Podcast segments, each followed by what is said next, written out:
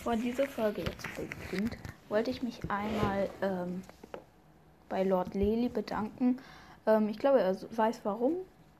Ja, oder sie. Weiß ich jetzt nicht. Okay. Dann geht's jetzt gleich los mit der Folge.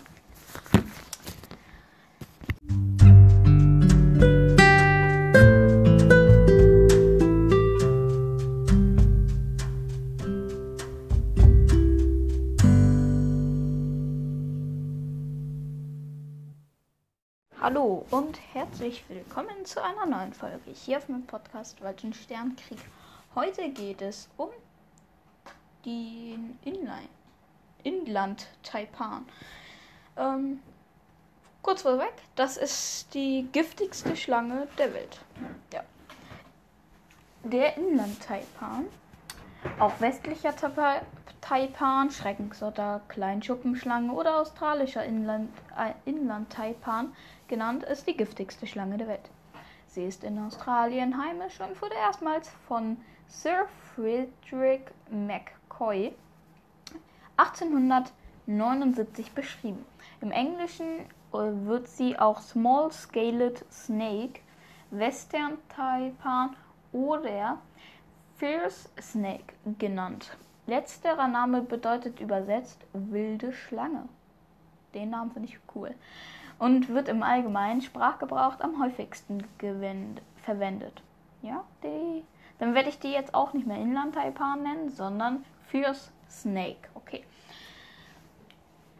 Der Fierce Snake erhielt diesen Namen vom, von Farmern, weil er bei der Jagd manchmal so aussieht, als würde er das Vieh auf dem Weideland jagen.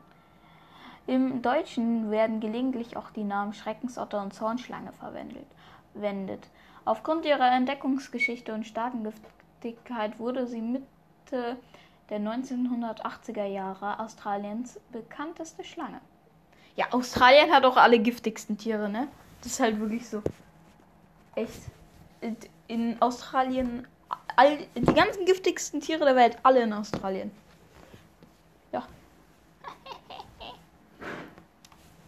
Das ist so. Systematik. Unterordnung Schlangen. Überfamilie Elapoidea. Familie Giftnattern. Unterfamilie Seeschlangen. Oha. Gattung Taipane. Art Inland-Taipan Inland oder äh, jetzt habe ich gerade den Namen vergessen. First Snake. First Snake. Irgendwie erinnert mich das gerade so an Fire. Also so Fire Snake. Feuerschlange. Wissenschaftlicher Name Oxyuranus microlepidotus. Ja, ähm. Die Körperlänge beträgt bis zu 2,50 Meter, wobei der Durchschnitt bei etwa 1,80 Meter liegt. Ihr Kopf geht ohne Abhegung direkt in den Körper über.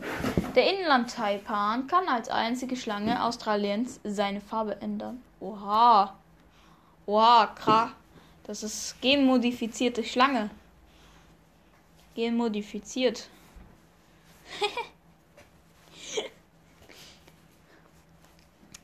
ge, äh, ge, ge, gekreuzt von was weiß ich und dann äh, modifiziert mit ähm, Oktopus gehen.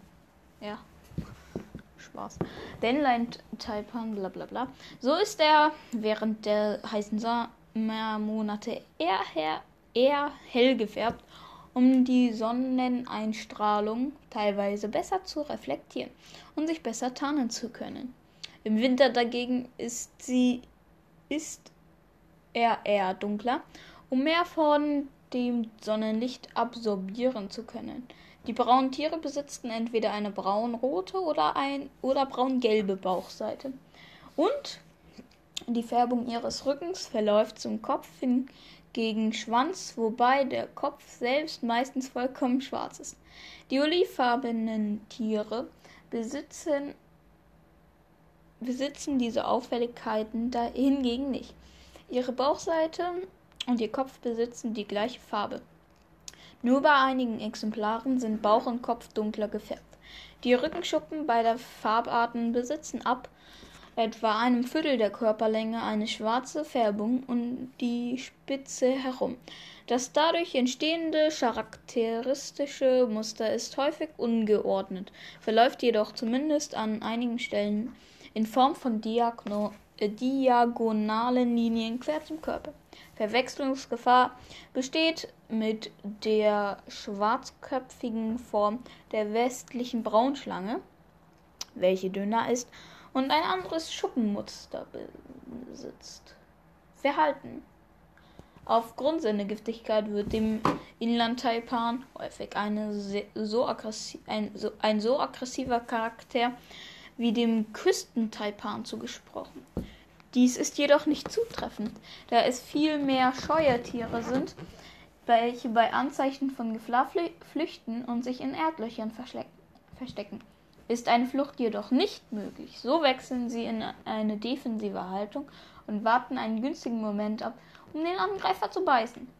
Bei einer Begegnung mit dieser Spezies sollte man sich daher niemals sicher fühlen, wenn die Schlange einen ruhigen Eindruck macht, da sie häufig auch bei der Flucht unerwartet nach hinten zuschnappt.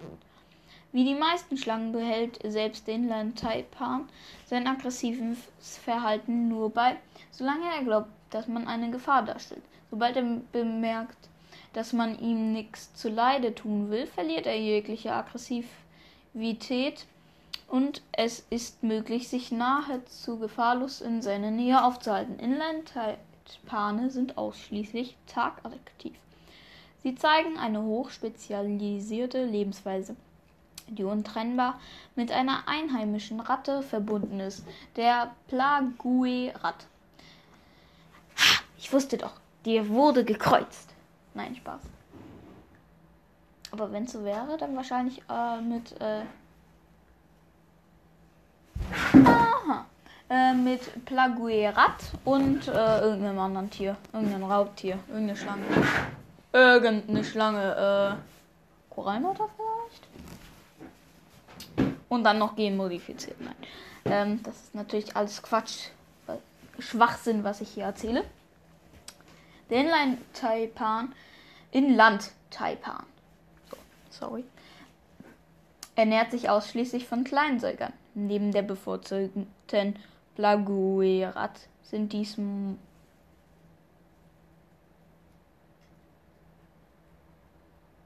Ach! Sie jagen Plaguerat. So, jetzt habe ich es kapiert. Sind dies Mäuse und die Springböckelmaus. Aha. Ähm, ja, das Gift.